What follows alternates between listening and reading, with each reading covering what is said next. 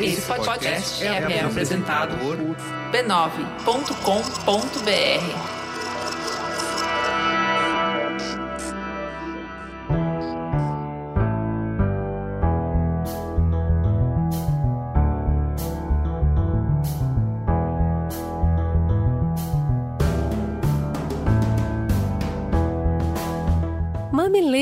mamiletes, bem-vindos ao nosso espaço de troca e diálogo de peito aberto. Eu sou a Cris Bartz. Eu sou a Juva Lauer e esse é o Mamilos. Se prepara que hoje o programa tá cheio de novas perspectivas.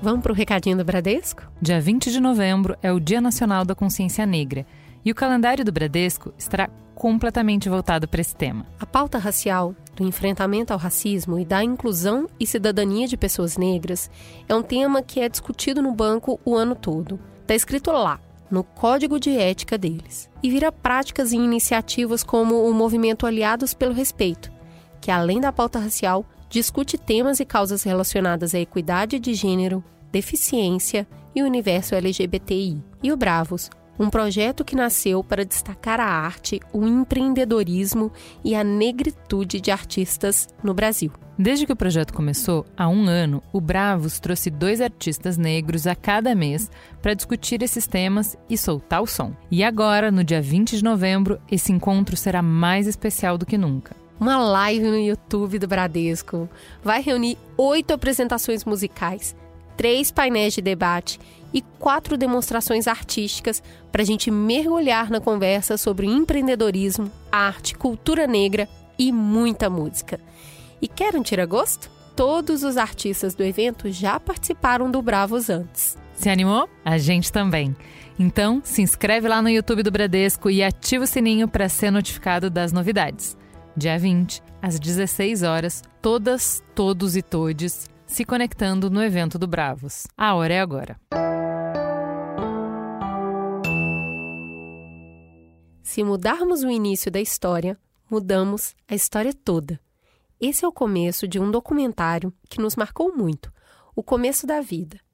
Ele foi lançado em 2016, se tornou referência ao trazer os maiores especialistas do campo científico e educacional para debater a importância da primeira infância. Como que você chama? One of the things that we know is that babies are the best learning machines in the universe. Eu quero que eles saibam que eles têm uma voz e que eu estou enxergando eles, que eu estou escutando o que eles estão falando. Como é que a gente pode pensar num mundo de paz, de colaboração, de bem-aventurança, onde o começo da vida não é levado em conta? When you pay attention to the beginning of a story, you can change the whole story. Hoje, no dia 12 de novembro de 2020, estreou no mundo todo, na Netflix e nas principais plataformas digitais, um novo capítulo dessa franquia. Eu vi uma lombriz. Se as lombrices não têm ojos, como é que vêm abaixo da terra? Bueno, vou a pensar como se fosse uma lombriz. O mundo originalmente é assim. Se você não conhece um lugar que ainda é como o mundo era há milhões de anos atrás, você não conhece o mundo direito. O começo da vida 2, lá fora, para mostrar as conexões genuínas entre as crianças e a natureza e o potencial que essas conexões têm de revolucionar o nosso futuro. E a gente, muito privilegiada, assistiu o documentário a convite da Maria Faria Filmes para propor essa reflexão aqui para a nossa audiência. Como é o lá fora que a gente quer? Pensar lá fora e em conexões com a natureza no meio de uma pandemia como estamos enfrentando é bem assustador. Então, antes de fazer esse mergulho, essa exploração, esse exercício de imaginar, a gente vai respirar fundo e trazer um pouco de poesia para preparar o ambiente.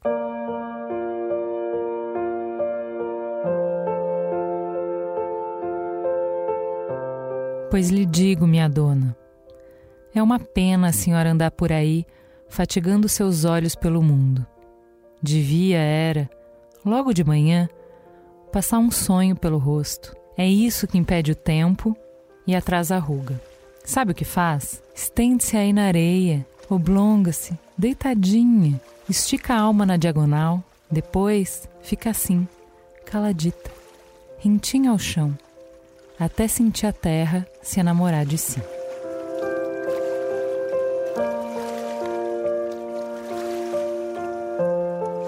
Quem escreveu isso foi o Mia Couto no livro Mar Me Quer. Essas palavras me embalam agora, ainda que eu não esteja de frente para o mar. É que depois de meses de travessia, essa noite eu dormi sem precisar de artimanhas. Não teve aquela tacinha de vinho. Não precisei de remedinho colorido. Nem sequer usei o aplicativo para simular a chuva no telhado, o vento no portão. Essa noite sonhei com horizontes, espaços largos, com árvores desobedientes, céu com permissão para amanhecer multicor e depois se enfeitar de estrelas sem ter que pedir licença para nuvens que guardam águas amargas. Acordei com saudade da cor do meu cabelo, que eu confesso, já nem lembro qual é. Só sei que não inaugurei o dia olhando para o celular. Pisei no chão frio, fui até a cozinha e sorri para minha avó. Ela estava ali na chaleira que eu enchi de água e parece até que eu consegui ouvir ela dizendo: Não deixa ferver, Irra. Sálvia só se libera na água morna. Encontrei, perto da janela onde todos os dias, entre as quatro e as seis horas bate sol, a plantinha que chegou na entrega da cesta de orgânicos e cresceu quase sozinha em cima de uma pilha de livros. Quando é que eu descobri a hora exata que o sol faz carinho nessa planta, que entrou aqui como brinde e floresceu na minha casa? Não sei. Deve ter sido no mesmo dia em que eu abri todas as janelas da casa para o vento dançar. E achei graça quando as cortinas me lembraram os véus de noiva que eu inventava com as camisolas da minha mãe. Chá pronto, uma xícara de cerâmica hecha com as manos por uma artesã que conheci porque estava escrevendo o prefácio de um livro sobre as erosões da subjetividade. Quando ela falou que a argila é como uma pessoa vulnerável, mais forte do que imagina, capaz de usar o erro para ser algo melhor do que outrora fora, eu me apaixonei. Encomendei peças que me enlargueceram a delicadeza. Então, passei a ser incapaz de não colocar à mesa não sentir o gosto de verão na salada, não colocar um raminho de flor do lado do prato. Dia desses, eu comprei aquele café de moer, sabe? Só para ele perfumar a minha manhã. Respiro fundo. Sálvia é boa para ansiedade. Lá em casa a gente sempre soube, antes do Google. Até porque o Google não existia e o saber era uma coisa falada, assim como a importância de trabalhar nas horas quentes para vadiar nas horas frescas. Usar ramos de alecrim como marcador dos livros da escola, porque ele estimula o cérebro. Dançar de olhos fechados para enxergar a cor das canções. Tinha me esquecido dessas coisas. Tinha mesmo, em algum lugar, entre o computador, os fios, o aplicativo que regula a menstruação, as ligações que não fiz, o medo de não ser suficiente para um mundo com tanto amor por concreto, cimento e jardins sem ervas daninhas. Eu tenho lembrado aos pouquinhos, devagar, como quem economiza as páginas de um livro por ter pena dele chegar ao fim. Todo dia alguma coisa me comove. As flores que durante a adolescência guardei nos livros, a nova facilidade de deixar escorrer rios de água salgada dos meus olhos longos minutos tentando descrever o cheiro da terra molhada quando o sol volta a brilhar e o mundo parece recém-nascido. Olho pela janela da sala, os jacarandás estão floridos de roxo e amarelo. Eles fazem tapetes para os quais a criança que um dia eu fui diria: Por ali passam reis e rainhas. Acho graça. Torço para cair um temporal, porque pretendo ir ao seu encontro sem sapatos, dizendo: Feliz Mundo Novo. Aliás, ficaste sabendo? Agora, semente importa mais do que raiz.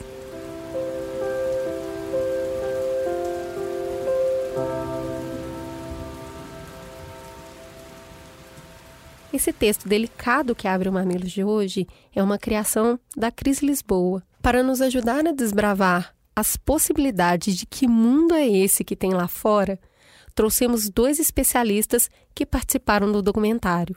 Na primeira cadeira, um filósofo para nos descortinar outra cosmovisão e enriquecer o nosso repertório. Renato, seja muito bem-vindo ao Mamilos.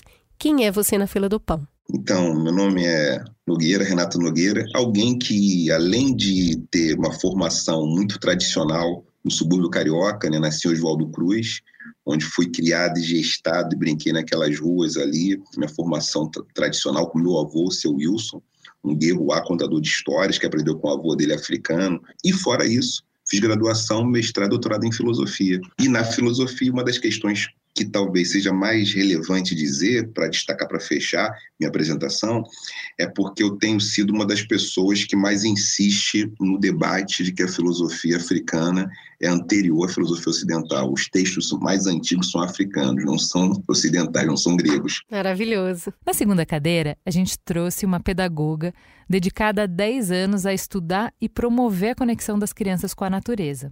Seja muito bem-vinda, Ana Carol.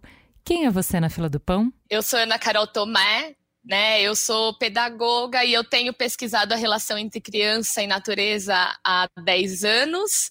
Tenho vivido desde que nasci, ou talvez um pouco antes, e eu pesquiso muito iniciativas de educação e natureza pelo mundo é, e pelo Brasil. E tenho, desde 2013, eu estou à frente do Ser Criança Natural, que é um programa que existe para que a relação entre criança e natureza aconteça. E eu, a partir do Ser Criança Natural, eu tenho mobilizado famílias e escolas para fazer essa relação acontecer, né? Então é justamente provocar experiências para as crianças, formação para os adultos e impactar em cada vez mais crianças do lado de fora. E além disso, também Sou professora de escola pública. Muito bom. Vamos começar então. Renato, na pandemia, uma parte da população ficou confinada dentro de casa por meses. E essa experiência nos deixou angustiados, estressados, meio enlouquecidos. Mas se a gente for olhar com um olhar mais atento, será que esse confinamento, que esse emparedamento que a gente experienciou é tão diferente do que a gente tinha antes? Queria que você abrisse a conversa com um exercício filosófico para ajudar a gente, os peixes, a enxergar a água do aquário. Como é que você vê o modelo de vida moderno em relação a esse emparedamento? No momento da pandemia, o público e o privado ficaram muito misturados. Então, o que é do âmbito doméstico, o que é do âmbito do trabalho, tudo se misturou. Agora, existe inevitavelmente um projeto que tem a ver com uma visão de mundo que separa humano de meio ambiente que separa o humano dos outros bichos. Tem a ver com uma ideia um tanto freudiana, psicanalítica, do desamparo, que a gente se sente desamparado, a gente não sabe como chegou, para onde vai. E aí muito mal-estar na civilização do Freud. E aí a saída para isso, a gente tem muito medo, é se proteger. Então tem tipo uma necessidade de proteção constante, que a gente não confia no que está lá fora, não confia no mundo, não confia na natureza. E a gente fica muito assustado diante disso, é a única forma de se proteger. Aí fazer casa, fazer esse, esse emparedamento tem muito a ver com fazer muralha. As muralhas da China, as muralhas, né? os castelos protegidos, exércitos permanentes. O Muro do México, não é mesmo? É outro, outro exemplo, outro exemplo. O Muro do México é um ótimo exemplo, né? O Donald Trump, ele é um exemplo desse homem adulto, branco, heteronormativo, que tem muito medo e porque tem muito medo, ele é muito violento, ele é muito hostil. Então, isso não, não espanta que, do ponto de vista da escala de violência, eles são mais perigosos. A gente colocar, racializar a discussão, colocar gênero, colocar classe social, os mais perigosos são os homens brancos ricos. Ana Carol, nesse contexto, a nossa geração está tão sem contato com a natureza no cotidiano que quando a gente pensa na cidade, nas casas, na escola, a gente projeta função e considera a natureza acessório. No final, se sobrar dinheiro, aí a gente vai fazer um paisagismo para deixar bonitinho. Qual que é o papel que a natureza tem na nossa vida moderna. A gente está exotificando, está fetichizando a natureza. No final do dia, o que é natureza? Natureza, gente, é, é vida, natureza é movimento, natureza é todo esse organismo vivo que habitamos, né? Desde o micro, que a gente não consegue ver, até o macro, né, de universo. É, se a gente for perguntar para todo mundo qual é a definição de natureza, cada pessoa vai ter uma definição diferente, mas o que não é natureza, eu posso te dizer que não é só árvore, não é só você estar tá numa unidade de conservação, não é só animais, né? Uma vez eu estava conversando com uma professora que estava dando exemplo, pedindo para as crianças é, animais que fazem é, exemplos de coisas que são da natureza. E aí uma criança falou vaca. E aí a professora ficou pensando, vaca é da natureza? Né? Então, porque tá domesticada, tá na fazenda. Então, pera, vaca é da natureza. E um outro exemplo que eu tenho, uma vez a gente foi começar um encontro do Ser Criança Natural e a gente pede para as famílias que estão chegando imitarem um elemento da natureza para a gente se conhecer. E aí, uma família com um bebê de um ano, elas falaram assim: ah, a gente vai imitar a única coisa da natureza que essa criança teve contato até agora. E aí eles começaram a cantar a música da galinha pintadinha. E aí isso foi muito assustador para mim, para a gente de fato entender qual é o conceito de natureza que as pessoas têm né? Que eu estar em contato comigo mesma não é natureza, eu estar respirando não é natureza, né? Eu estar sentindo o, a pulsação do meu corpo e eu estar em conexão com a vida do planeta não é natureza. Inclusive, acho que a gente sentir, perceber esses pulsos de vida nos conectam muito mais com a vida, né? Nos conectam muito mais com esse movimento. Então, eu acho que a gente precisa estar tá conectado com esses pulsos de vida para a gente retomar esse conceito de natureza em que está tudo englobado. Uma perspectiva né, que eu gosto muito é do Antônio Bispo dos Santos, Nego Bispo, um dos meus mestres, né, junto com Dela Munduruku e tantos outros que me ensinam muito, né, é o seguinte, natureza é da ordem do orgânico. Então, natureza do registro orgânico, a natureza, ela, ela produz um efeito biofílico, um efeito de amizade com, com aquilo que é vivo. Então, por isso que eu comento uma pesquisa da qual eu tive acesso em 2010, tem 10 anos isso, ou um pouco mais, um pouco antes, e foi aquela pesquisa que tinha crianças Yanomami, crianças Herero, e as crianças Yanomami e que estão aldeadas ali entre Namíbia e Angola, elas apontavam como natureza o pé, a mão, a mãe, o pai. Então não tinha diferença, árvore, pé, mão e pai. Mas uma criança do Kentucky, Illinois, uma criança de São Paulo, ali de um colégio classe A, de seis anos, ela falava natureza como a árvore.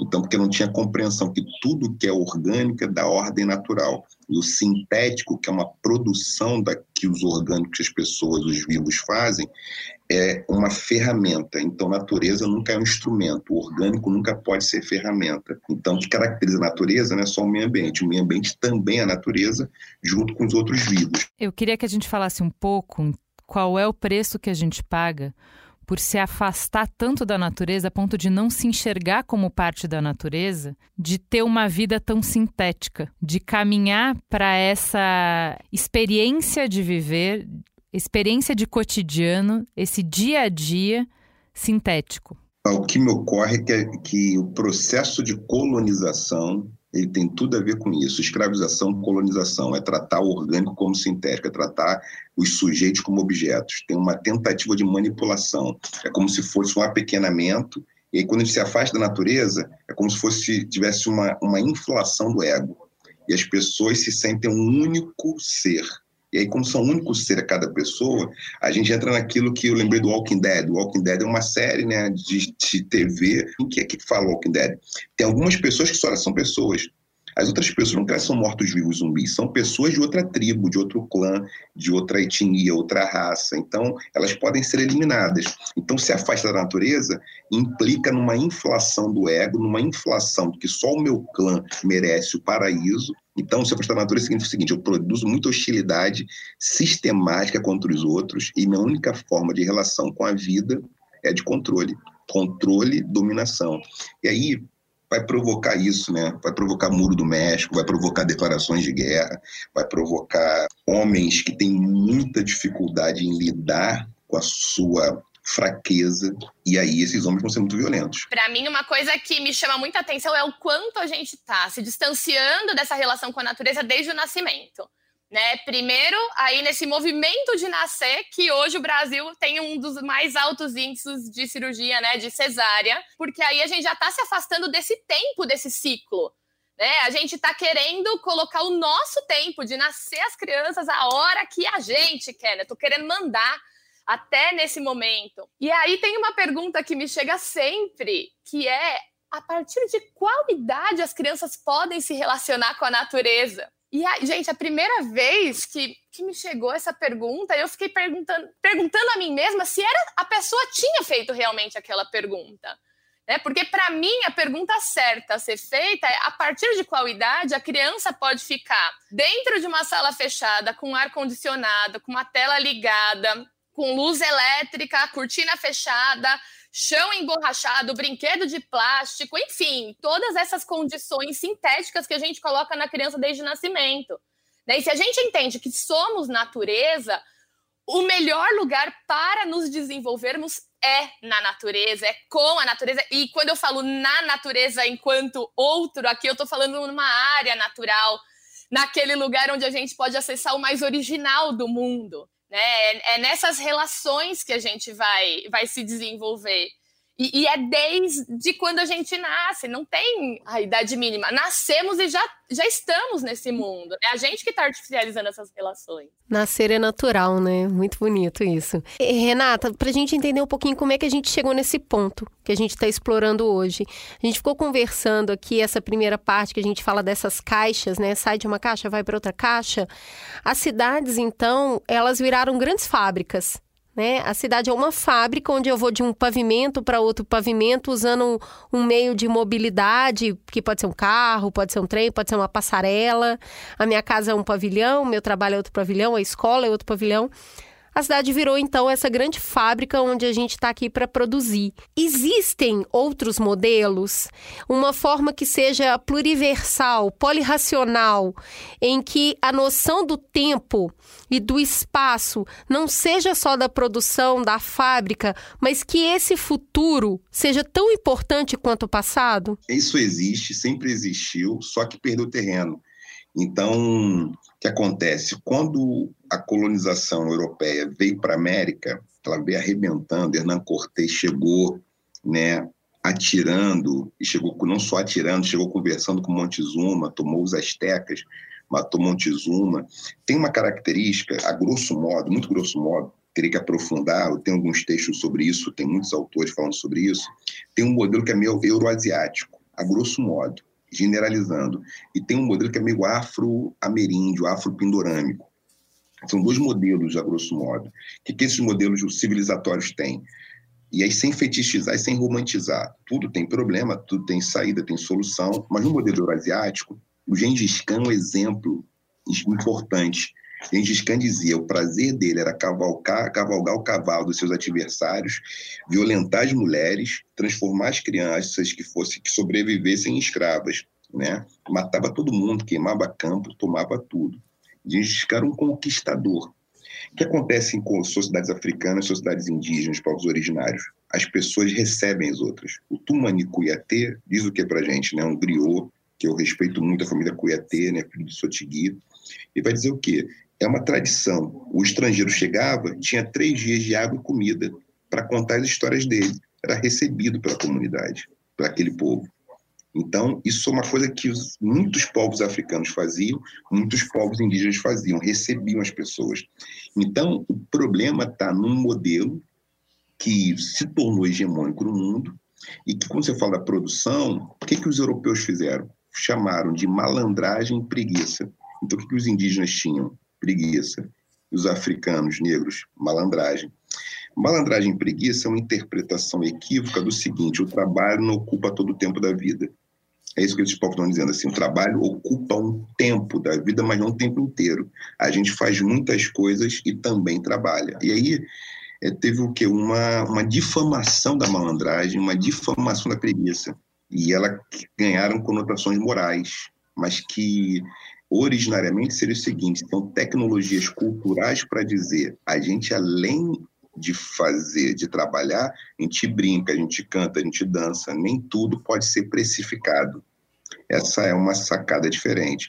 Eu quero dizer sem nenhuma romantização e sem nenhuma fe... sem nenhum fetiche. Não é assim, ó, isso tem uma saída mágica encantada, não. Tem conflitos, tem problemas, só que a gente tem que lidar com esses conflitos, com esses problemas. E lidar de outra maneira. E a abundância e escassez tem a ver com uma coisa importante, uma relação com a natureza, sem dúvida nenhuma. Por quê? Muitos povos aqui originários da América e povos africanos se relacionavam ainda com a natureza como sujeitos, que é um pensamento chamado de pensamento mágico infantil que isso quer dizer isso? Ou seja, cachoeira é uma expressão da água que é um sujeito. Mar é uma expressão da água como sujeito. Então, eu preciso me relacionar com isso de modo respeitoso. São pessoas que são orgânicos, são pessoas.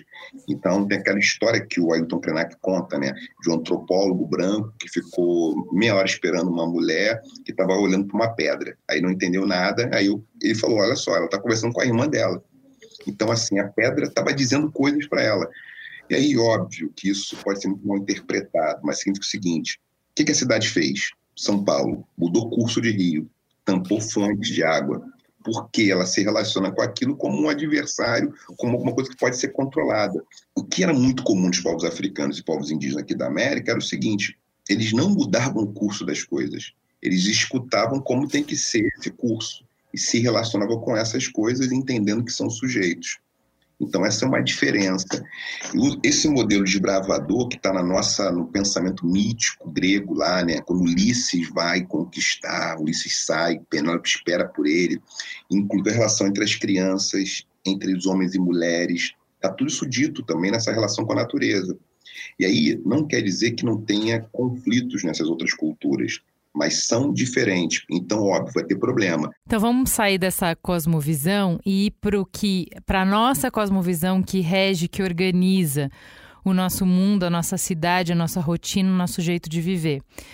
E aí, Ana Carol, a gente vamos pensar o que, o que de conhecimento a gente já construiu quando a gente está lidando com um animal.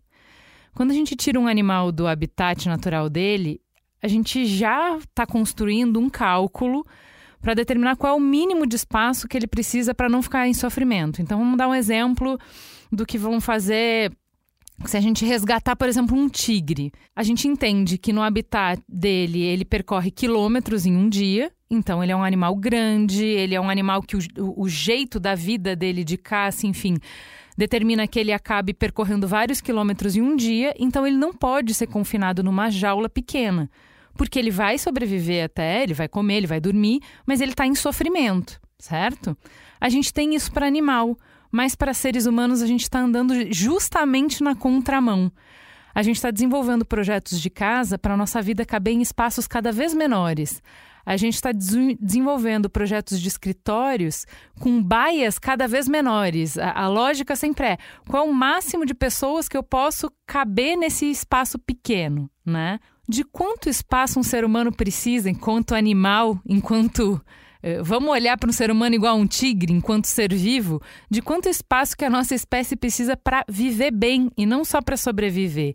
E que espaço, qual espaço a gente está falando? A gente precisa do mundo inteiro, né, gente? A gente tem direito ao mundo inteiro. Gosto muito de pensar o quanto a gente não tem acesso a essa vastidão. Pensar a minha geração, eu já sou uma criança que cresci em, em condomínio, então eu já tinha ali apesar de morar em apartamento, eu tinha muito acesso à área externa, coisa que eu não vejo movimento, esse movimento acontecendo hoje. Né? Pensar a geração antes de mim, que as crianças viviam ali, né, no, na rua, no bairro, e tinham essa transição livre, né, de você olhar para o horizonte e você ver de fato o horizonte. Esses dias eu acompanhei um, um, relato de uma menina de 16 anos falando: Nossa, é isso que é linha do horizonte? Né? Então a gente está tendo cada vez mais prédios, né? a gente está tendo cada vez mais espaços pequenos. E o que, que isso está tirando também da, das nossas percepções do mundo, das nossas relações né? E com certeza a gente ter, e eu acho que agora na pandemia a gente percebeu o quanto isso é importante, a gente ter o direito ao olhar para o céu, a gente ter uma vista, o quanto isso é importante, a gente ter é, o sol, né, chegando na gente, o quanto a gente ter áreas arborizadas, o quanto isso é importante para a nossa saúde.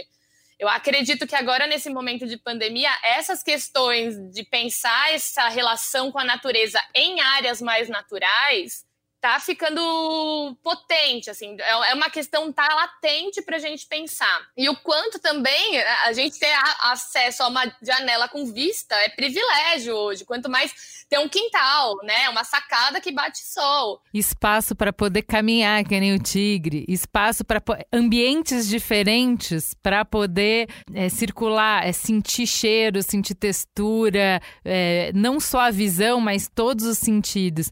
E aí eu queria te perguntar é, juntando com o que você falou de da diferença, né, que a gente mudou drasticamente de uma geração para outra, o acesso que as crianças tinham à cidade para poder circular.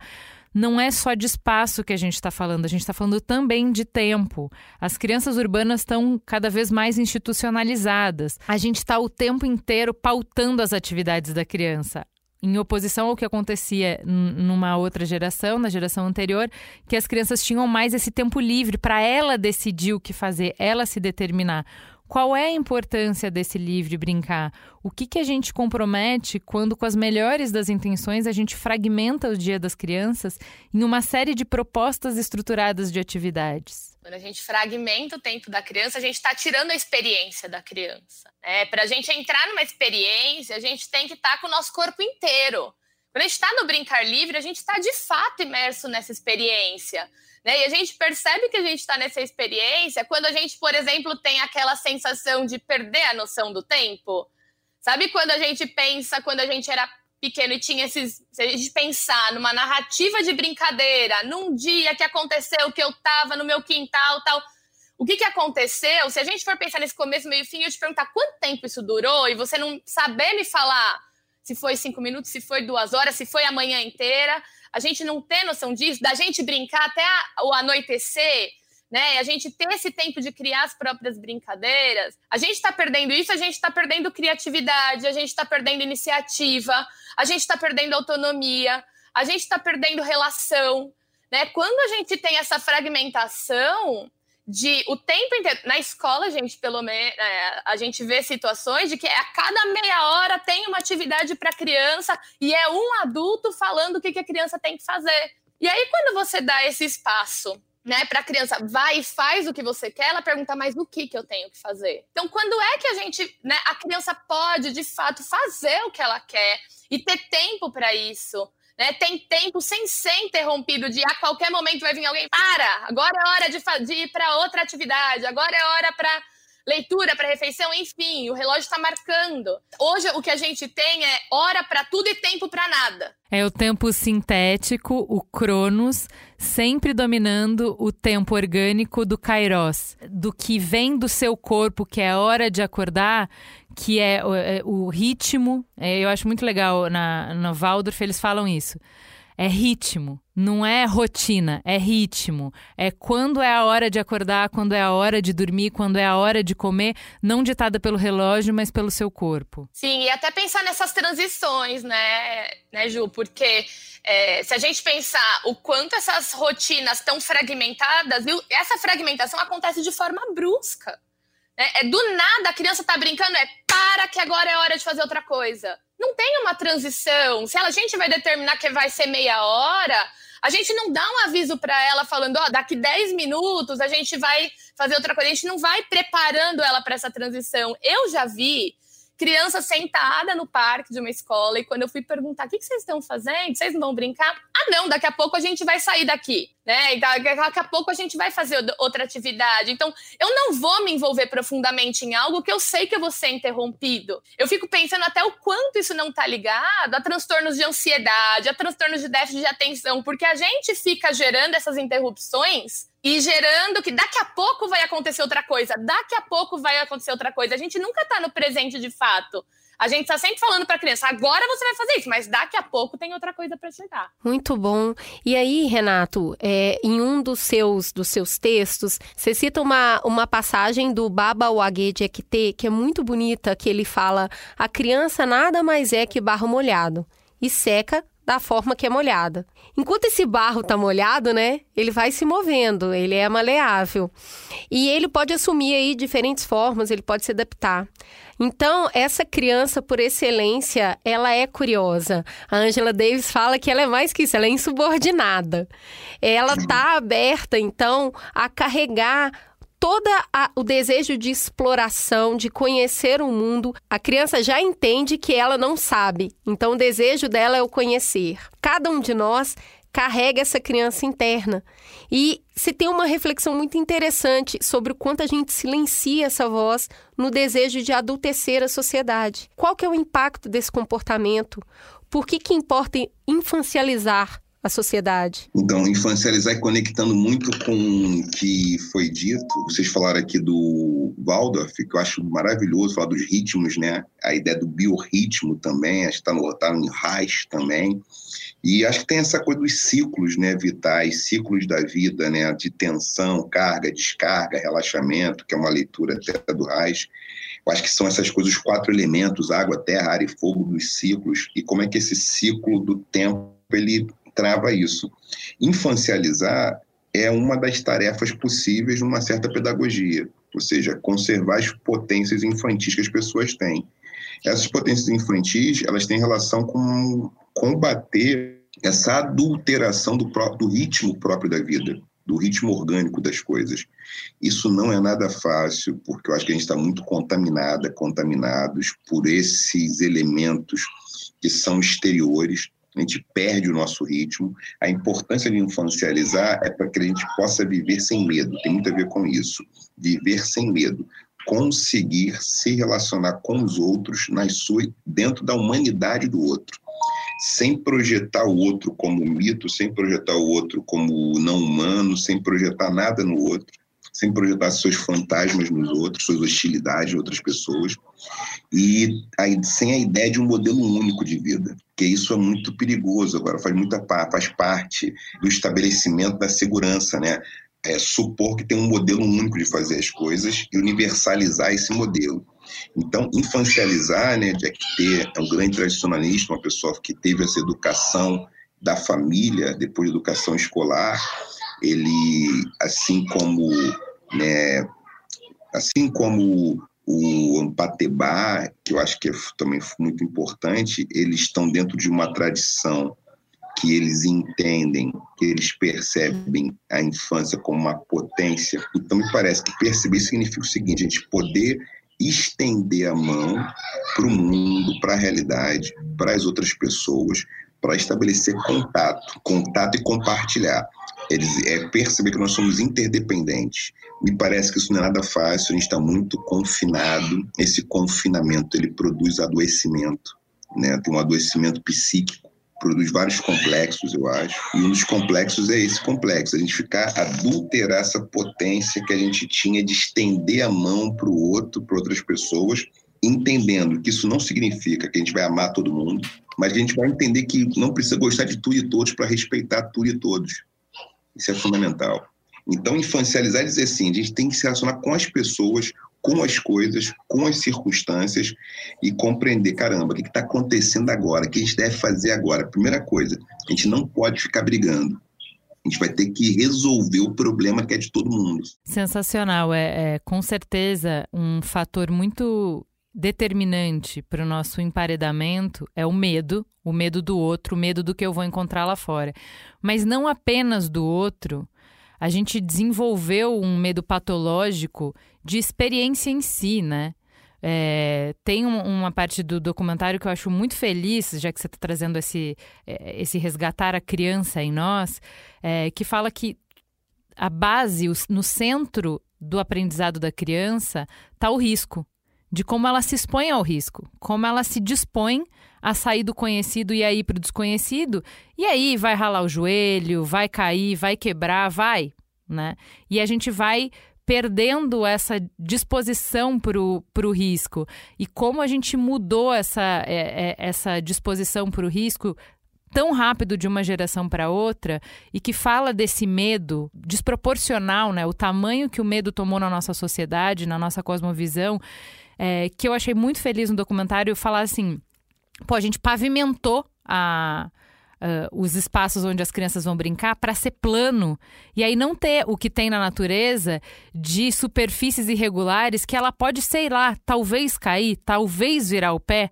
Então a gente tentou ao máximo, a gente higienizou o máximo ambiente onde as crianças vão estar para que elas não corram risco nenhum. E aí me lembra muito do Procurando Nemo, é, do pai do Nemo falando assim: tudo que eu quero na minha vida é que nada aconteça com ele. E a Dory olha pro pai dele e fala assim: mas não seria muito triste que nada acontecesse com ele? Tipo, esse é o seu objetivo de vida? E aí, Ana Carol, qual é o tamanho do medo na relação que a gente tem como pais é, apresentando o mundo para os nossos filhos e com a nossa criança interna, da gente vivendo na sociedade cada vez mais protegido, cada vez mais plano, com mais medo. Ah, eu acredito que essa conexão entre a criança interior nossa precisa estar tá sempre muito presente, né? Para a gente lembrar de todas essas boas experiências que a gente viveu e a gente pensar que mundo que essa criança está conhecendo. É, a, cada criança que nasce, nasce também um mundo. Né, uma versão do planeta Terra ali sendo feita, né? Que boas experiências essa criança está vivendo. E eu, adulto, como é que eu vou ser esse promotor de boas experiências e não de limitador, né? E infelizmente, quando a gente começa a pensar o porquê que as crianças não estão nessa relação com esse mundo mais original, com essas áreas naturais, sempre tem ali o adulto barrando, né? A maior barreira é o adulto que tem medo que a criança vai cair, que tem medo que a criança vai se sujar, que tem medo de que vai torcer o pé, que tem medo que vai ficar doente. Eu comecei nessa pesquisa justamente porque um monte de família começou para mim falar: olha, não pode brincar no pátio depois das quatro e meia, porque vai tomar o vento no peito e vai ficar doente. O outro veio e falou: olha, não pode pisar na areia descalço, porque meu filho vai ficar gripado. E aí eu comecei a, pens a, pensar, será que vai ficar doente porque tá tomando vento ou porque não tá tomando vento? Porque tá pisando na areia ou porque não tá pisando na areia? E aí que eu cheguei nessa no livro do Richard Louv, que também tá no, no documentário falando coisas incríveis, né? E a gente precisa pensar o quanto que o meu medo tá limitando é, é essa descoberta do mundo pela criança. E por mim, né? Da criança Exato. e meu.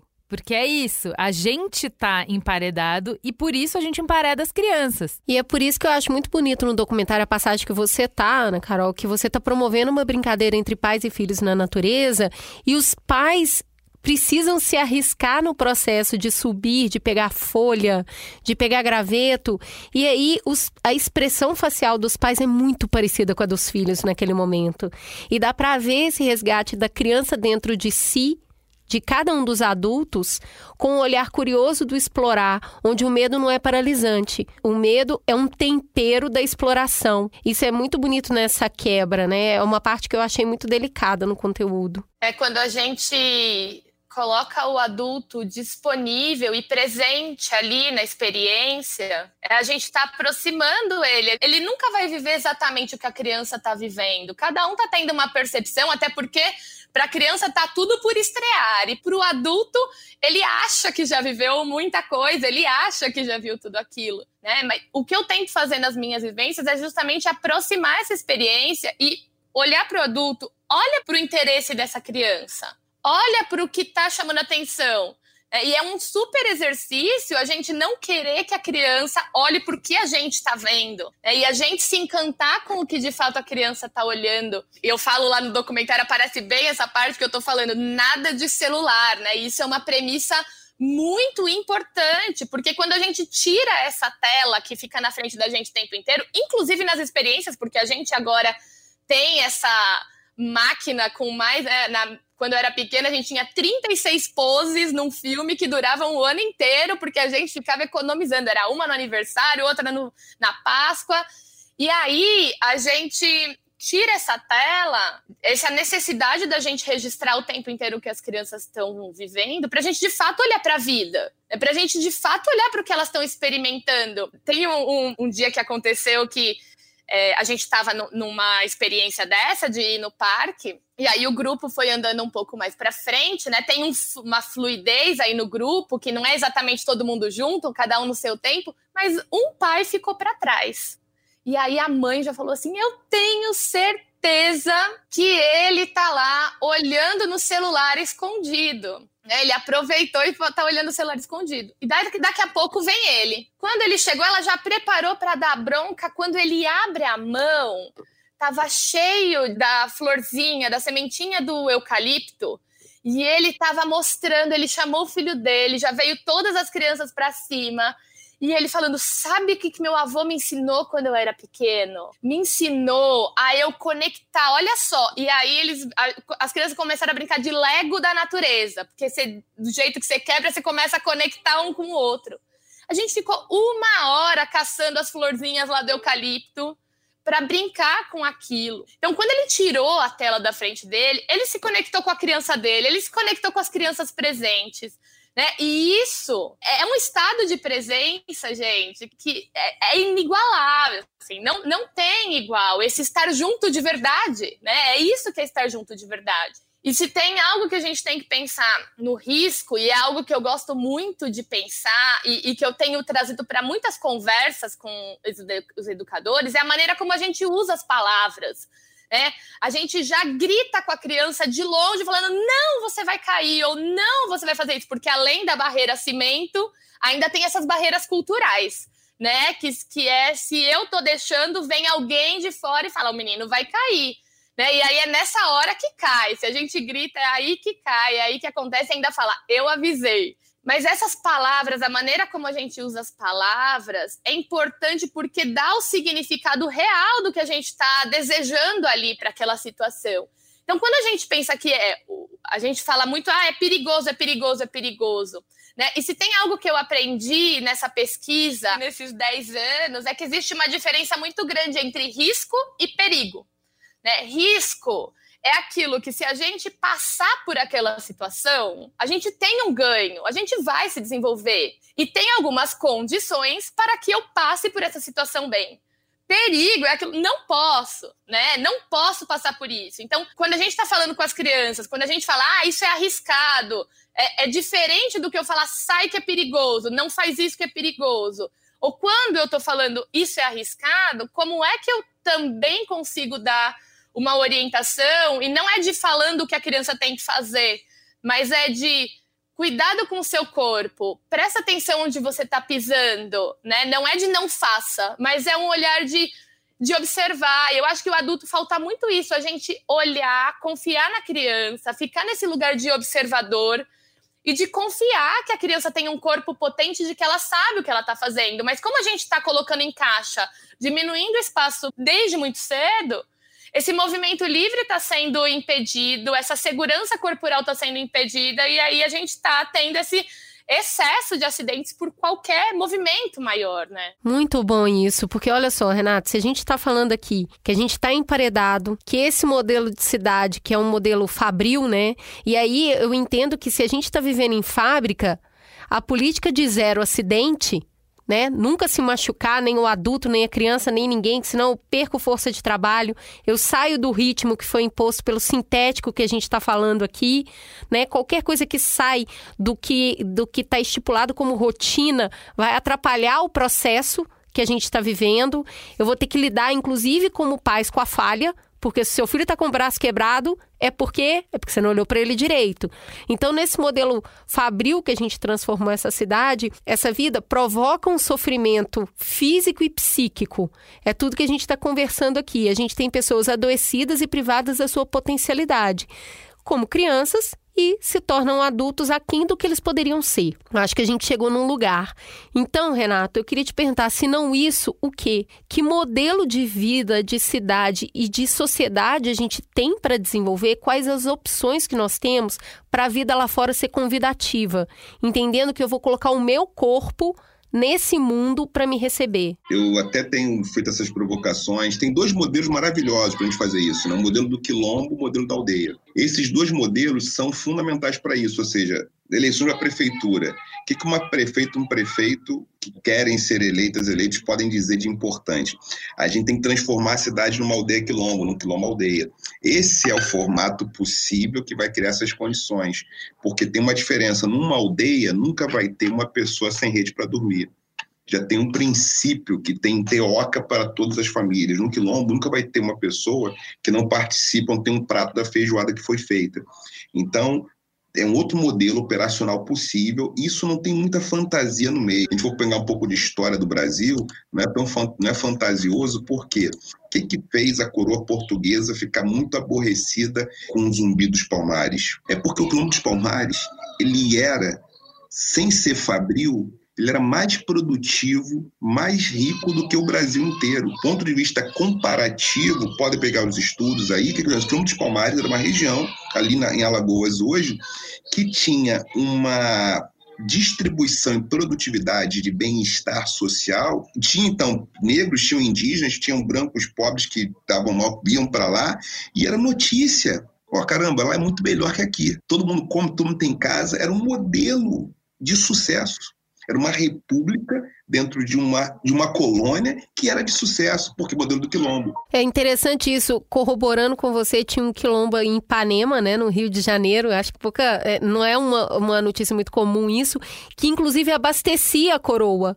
Então todos os produtos e serviços vinham dali, porque né, a gente tem essa relação de que o quilombo, na época que pessoas ainda eram escravizadas, era uma coisa é, que ninguém sabia onde ficava e que era muito escondido, mas a gente tinha já alguns quilombos que eram muito próximos dos, da, das cidades e que forneciam é, produtos que eram faturados, manufaturados dentro dessas, dessas economias locais, né? Sim, sim. Por isso que eu fico pensando, uma alternativa bem prática, bem pragmática, é que as pessoas que trabalham com gestão pública, estão ouvindo aqui o podcast, assistindo o documentário, que elas procurem entender com essas mestras e mestres que estão aí, como é que funciona o quilombo, como funciona a aldeia. Então tem muita gente legal para conversar, né? Ailton Krenak Nego Bispo são dois grandes nomes que dá para conversar e tantas outras e outros que estão aí. Ou seja, como é que funciona o modelo lá do quilombo? Como funciona o modelo da aldeia? É uma aldeia que as pessoas chamam rio de avô, porque não pode sujar o rio, tem que ter relacionar com o rio, conservando as fontes. Então, essa seria a alternativa. Agora, não dá para reformar a cidade somente. O que, seria? Seriam fazer. As, os estados, tem, as cidades têm que virar aldeia e os estados têm que virar quilombo. E aí tem um grande quilombão. Então, esse é um modelo interessante politicamente. Tem uma coisa importante: tem mais espaço público tem mais espaço público do que privado, e faz com que as pessoas, inclusive que muitas questões, sejam resolvidas de modo comunitário, de modo compartilhado porque se entende nessa cosmovisão que a pessoa sozinha, pedindo pizza às três da manhã, morando sozinha tal, vendo uma, balatando uma série, quer conversar com alguém. Não está legal ali, está precisando falar com alguém presencialmente, não só com a visão e a audição, pela tela, tem que ter tato. Então, o que, que se entende? Não é uma questão de coração puro, pureza, ou melhor, ser bom, ser mal. É questão, só, se uma pessoa sofrer, quando ela sofre muito, ela, ela desajusta a sociedade inteira pode virar um monstro. E um monstro bem educado e polido, muitas vezes. Bem barbeado, cabelo cortado, homem branco, com terno bem direitinho, com a gravata bem colocada. Mas um monstro que faz muita guerra. Quando eu percebo que você fala do aquilombamento, eu acho interessante porque a gente não está falando de ter casas maiores ou escolas maiores, espaços maiores para a pessoa viver dentro. A gente está falando sobre talvez continuar com o mesmo espaço que a gente tem neste momento, mas ter mais comunhão fora. A Juliana tem uma história muito engraçada que ela fica assim: eu fico muito brava de ter que cozinhar feijão, porque não dá para cozinhar pouco feijão. E toda vez que eu cozinho feijão, sobra um monte, porque é uma colher para cada um. Eu queria cozinhar feijão pro prédio. E aí alguém faz a, a, a sobra hortaliça, né? Que é uma coisa que perde muito rápido. E aí a gente distribuir hortaliça. É, quando a gente está com medo, é muito difícil fazer esse convite de viver no público. Né? Eu tenho muito medo do que as pessoas vão achar de mim, elas vão me julgar, elas vão falar da minha vida. E eu tenho medo que ela seja violenta comigo, nas palavras, até chegando no fisicamente. Ana Carol, você vê uh, o Gandhi fala no documentário sobre o sincretismo da criança, né? A, a criança ela é sincrética sintético, ela não vê o maior, o menor, ela não enxerga a hierarquia ainda. Como a gente consegue, para criar essa sociedade aquilombada, resgatar esse sincretismo e poder dividir, viver na comunhão? Como que você enxerga isso? Eu acredito que tem um pouco de tudo que a gente já falou aqui, né? A gente pensar esse tempo da criança, é a gente pensar essas relações que a criança está tendo com o mundo, é a gente pensar esse acesso ao mundo, a gente pensar as relações que ela está tendo com os adultos, que boas experiências ela está tendo do mundo. A gente está privando ela disso muito cedo. Né? Essa relação do, do público-privado, a gente tem crianças, por exemplo, que vão na, na, minha atividade, que às vezes a gente faz em parques públicos, que precisa do meu convite da gente ir para um parque público para a criança estar tá naquele lugar. Porque senão, por ela mesma, ela não vai. Né? Vira e mexe, as pessoas me escrevem falando, dá dicas de programação do que eu tenho que fazer. Mas a dica é você ir na, na praça do lado da sua casa. É, a gente não tem essa relação com a cidade. Então, eu acredito muito que se a gente conseguir promover essas relações desde a infância, com certeza a gente vai ter mudanças aí nas próximas gerações, né? Mas a gente precisa se dar conta, que eu acho que isso é importante. A gente precisa se dar conta do que, que a gente está fazendo. Né? Como é que essas crianças estão crescendo? Como é que eu, adulto, estou mediando essa relação do mundo com essa criança? Eu acho que se a gente vai falar de utopia, se a gente vai falar de Pô, entendi na primeira metade do programa que a gente tá vivendo de um jeito muito estranho e que a gente foi muito rápido para esse jeito muito estranho de viver. É, eu entendo que a, a, utopia seria a gente viver e conviver num meio mais orgânico, menos sintético.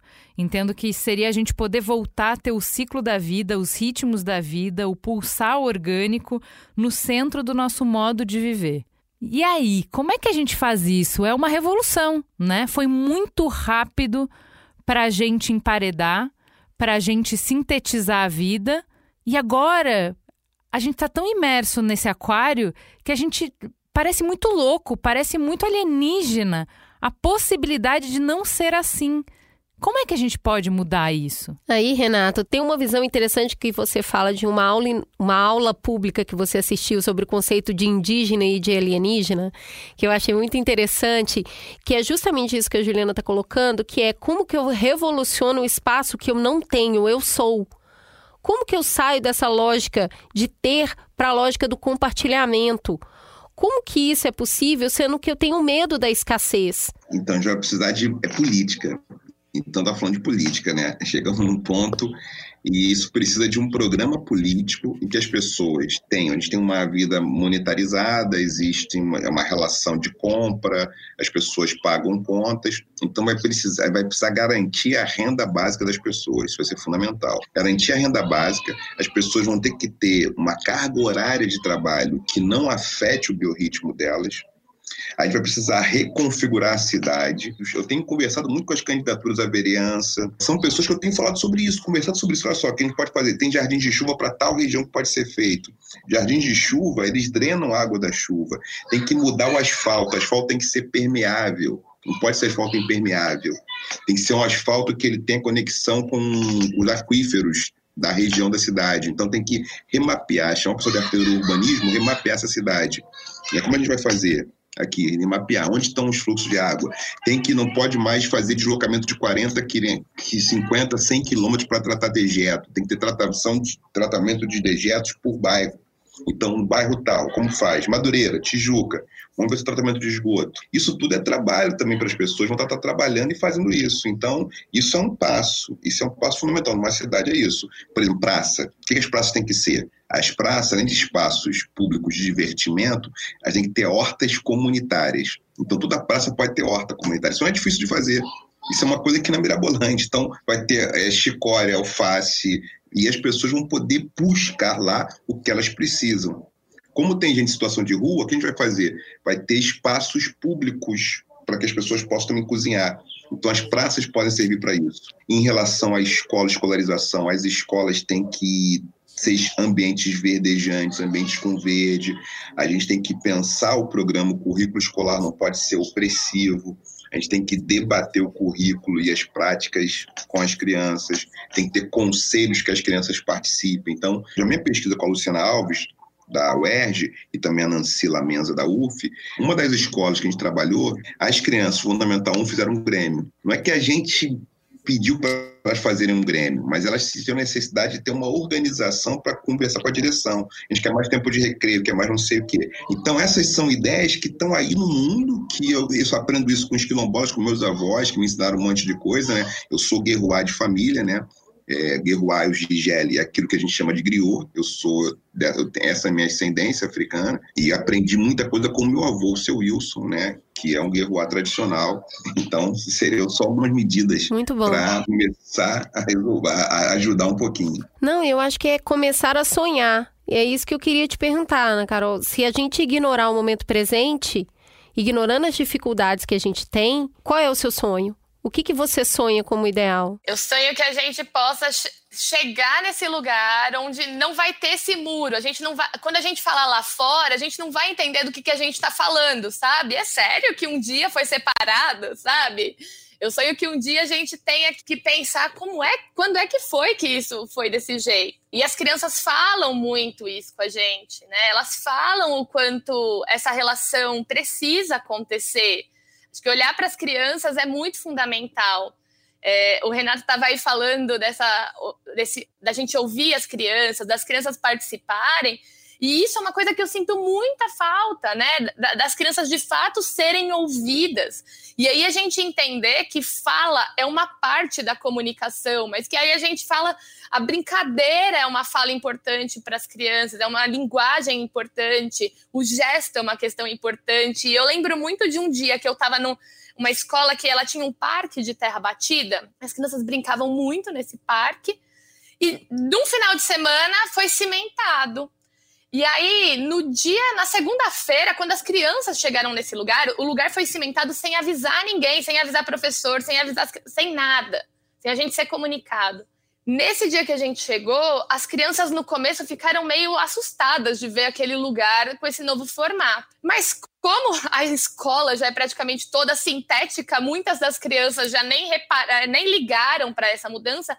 Mas teve uma menina que me chamou a atenção porque ela foi é, em direção a um canteiro que tinha algumas plantas, ela pegou um punhado de terra e ela começou a, a espalhar assim um punhadinho por cima, assim pela mão, né? Jogava um pouquinho aqui, um pouquinho ali, parava num canto, olhava, abanava a cabeça assim, fazendo uma cara feia, que, que como aquilo, indignada assim. E aí quando ela viu que eu estava olhando para aquele gesto dela jogar terra no chão, ela olhou para mim e falou assim: "Precisa, né? É, a gente precisa. É, aquela menina, ela estava falando muita coisa naquele gesto de jogar a terra de volta naquele cimento. Né? E o, o meu sonho é que, de fato, a, nesse período de transição, que o vento, que a chuva, que as praças, que os parques sejam sempre bons motivos da gente estar tá nessa relação com a vida. Né? Que seja sempre a nossa escolha. Né? Que se a gente, a, a gente aí que está escolhendo se no final de semana eu vou para um shopping ou vou para o parque, que o parque seja sempre a primeira opção, que a praça seja sempre a primeira opção. Se eu tô na escola, que, que o vento, a chuva, a terra, as plantas, as árvores sejam sempre boas escolhas, bons motivos para a gente estar tá do lado de fora. Porque o que eu tenho visto hoje é que isso está sendo desculpa né? Ah, eu não vou porque tá chovendo, ah, eu não vou porque tá chovendo, tá ventando, eu não vou porque tá muito sol.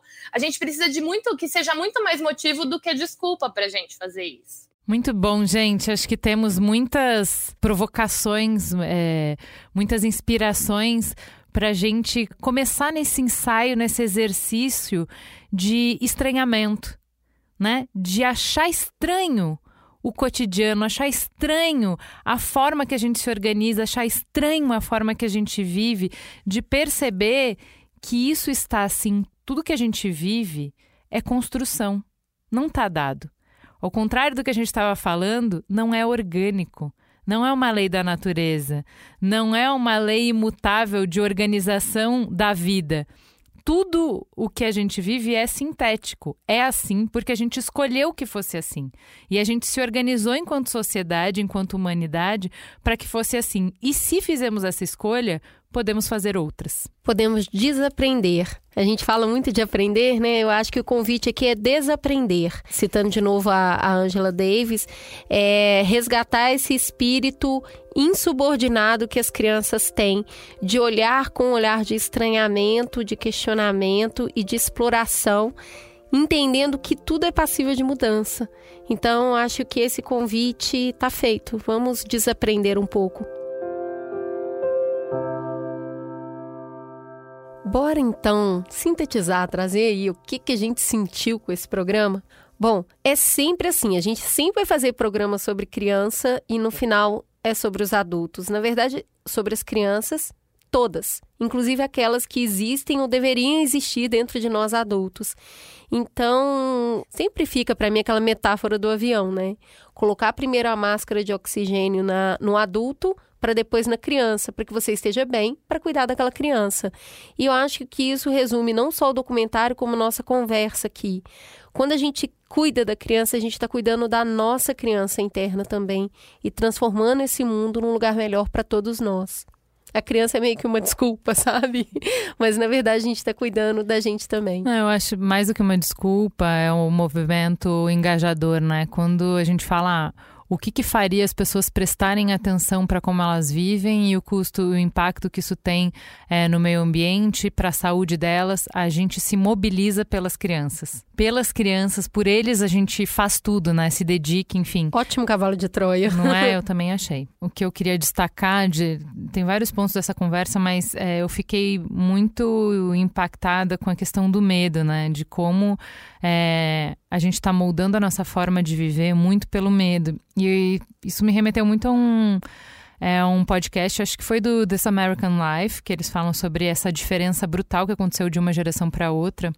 Para contar essa história, eles pegam um documentarista que foi sei lá, nos anos 60, por um subúrbio, é, uma cidade de subúrbio dos Estados Unidos, e ficou acompanhando durante meses as crianças brincando. E elas brincavam completamente sem supervisão de adultos. Elas tinham um raio, sei lá, ele coloca lá, 10 quilômetros que elas podiam explorar. Soltou sabe? É, tipo assim, você não pode sair do, do limite, tipo, não passa da igreja, ou não passa tá. de tal coisa, sabe?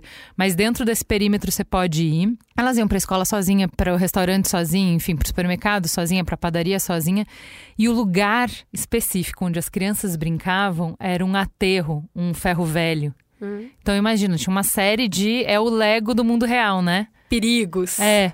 E uh, não só o o espaço não era mediado, como as relações não eram mediadas. Não tinha nenhum adulto cuidando, as crianças estavam lá sozinhas. Oh, meu Deus! Ele volta 30 anos depois para a mesma cidade para entrevistar essas crianças como pais. E os filhos delas não podem fazer nada, não podem sair de casa, não podem ir para espaço nenhum sem mediação de adulto, não podem ter relação com outras crianças sem mediação de adulto. E aí ele pergunta, né, o que, mas você não fazia? Fazia. Seu filho não pode fazer? Não, não pode. Por que, que não pode? E aí eles vêm com é perigoso, é perigoso, é perigoso. E aí no documentário ele vai mostrar, tipo, vamos lá, me dá os índices de, de violência da cidade para ver se em 20 anos mudou tanto a ponto dele ter uma mudança de comportamento desse porte. E não teve. Não existe nada em termos de, de objetivo que explique o aumento de medo de uma geração para outra. Nós nem somos uma geração que viveu uma grande guerra mundial, hein? Não, mas teoricamente seria ah, violência urbana, né? Não pode, porque a rua é um lugar muito perigoso. O que, que tem na rua, né? Que eu acho que isso que o Renato fala. Da onde que vem esse medo? O que, que alimenta esse medo? É, se a gente não cresceu no meio desse medo, por que, que a gente está criando os nossos filhos nesse medo? É, então, assim, eu já tinha isso desse documentário e eu achei que as conversas que a gente teve na mesa hoje me ajudaram a explorar um pouquinho da onde vem esse medo uhum. e para onde ele está nos levando. É muito bom quando o Renato fala que o medo, quem tem mais medo é mais violento. Né, porque ele sente que ele precisa se proteger e ele acaba atacando antes de ser atacado.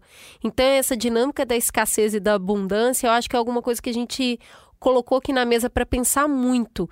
E complementa isso a Ana Carol trazer a diferença de perigo e risco. Amei isso. É Amei. muito bom, né? Porque assim, o perigo é não faça que não tem benefício no que você está fazendo. E o e risco. você não vai sobreviver, né? Exato. E o risco é, ó, pode ser que mas no final tem um benefício e é por isso que você corre um risco. Você avalia o risco e decide corrê-lo ou não. Então, eu acho que a gente usa as palavras de uma maneira, né? Então, quando a gente fala é perigoso, é perigoso, é perigoso, o que a gente tem incutindo nas crianças é essa cultura do medo que você acabou de falar tudo acaba virando muito perigoso. Então, para sintetizar o programa, eu amei a forma como o Renato larguece a nossa cabeça e aí vem a Ana Carol e coloca exemplos do que podemos ser lá dentro desse espaço novo. Gostei muito. Eu gostei muito da dessa definição de natureza, que é tudo que é orgânico, e a não natureza é tudo que é sintético. E de como é importante, né? De como a gente está se robotizando. Eu gostei muito da sua analogia de comparar a cidade com as fábricas. É porque é isso, a gente está buscando eficiência, a gente não está pautado no orgânico, no que pauta a vida, no ritmo da vida. E gostei muito dos exercícios que a gente fez no final, de pensar que o que a gente construiu, a gente pode construir de outro jeito. Menina, Eu... e o início que o Renato começa a falar, e aí faz isso, faz isso, o que, que a mente fazedora faz? Ai, muito difícil, não vamos conseguir fazer nunca. E aí eu me peguei podando a minha capacidade de entrar no sonho junto com ele. Porque, ah, isso aí que ele tá falando nunca vai acontecer. E aí, quando a gente é criança, tudo é história possível, né? Então, durante o próprio programa, a hora que, ele, que a gente pediu ele para sonhar, eu tive que fazer um exercício consciente de entrar no sonho junto com ele. De permitir a sua criança, né?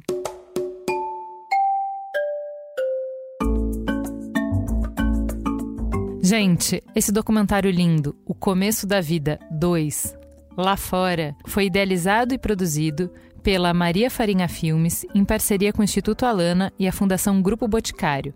Ele tem a direção da Renata Terra e apoio institucional do Programa das Nações Unidas para o Meio Ambiente. Fundação Maria Cecília Souto Vidigal, Fundação Bernard Van Leer, Programa Criança e Natureza, Children and Nature Network, Fenza Foundation e United Way. Cara, é muita gente de peso envolvida, né, Cris? Uai, você tá pensando o quê? Para construir uma tribo real, precisa de muitas cabeças juntas pensantes. E tem uma rede de mais de 100 instituições conectadas com o tema para ampliar essa conversa. Mamileiros e mamiletes, para continuar fazendo parte dessa conversa e explorar esse tema do que, que tem lá fora, vocês podem acompanhar o Começo da Vida no Instagram e no Facebook. Assiste lá o documentário e conta pra gente o que vocês acharam.